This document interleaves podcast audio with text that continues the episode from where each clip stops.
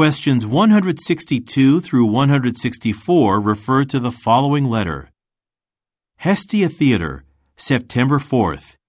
Andrea Herford, 7556 9th Avenue, Calgary, Alberta, T2G 5A6, Canada. Dear Ms. Herford, we regret to inform you that the staged reading of Toby Forrester's novella, Jungle Hearts, scheduled for Saturday, October 9th, has been canceled. On behalf of the Hestia Theater, I apologize for the inconvenience. Our records show that on August 19th, you purchased four tickets for the performance. You are therefore entitled to exchange these for tickets to another show or claim a full refund.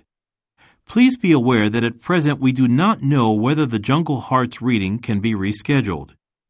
If it returns to our schedule, the theater will notify you of this in advance of ticket sales so that you can reserve seats for the performance date of your choice. For information about replacement tickets and refunds, call the Hestia Theater ticket office at 555 8969. Alternatively, you can reserve tickets for another show on our website, www.hestiatheater.com. Respectfully yours, Wayne Hammond, Operations Manager, Hestia Theater. 162.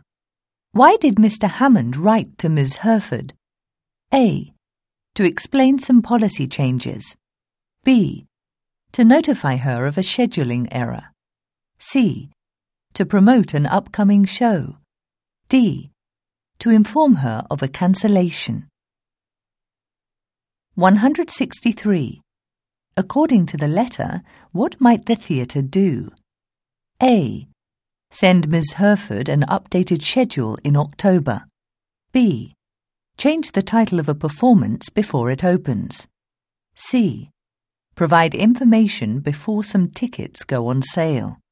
D. Record the show so that people can watch it later. 164. The word show in paragraph 2, line 1 is closest in meaning to A. Indicate B.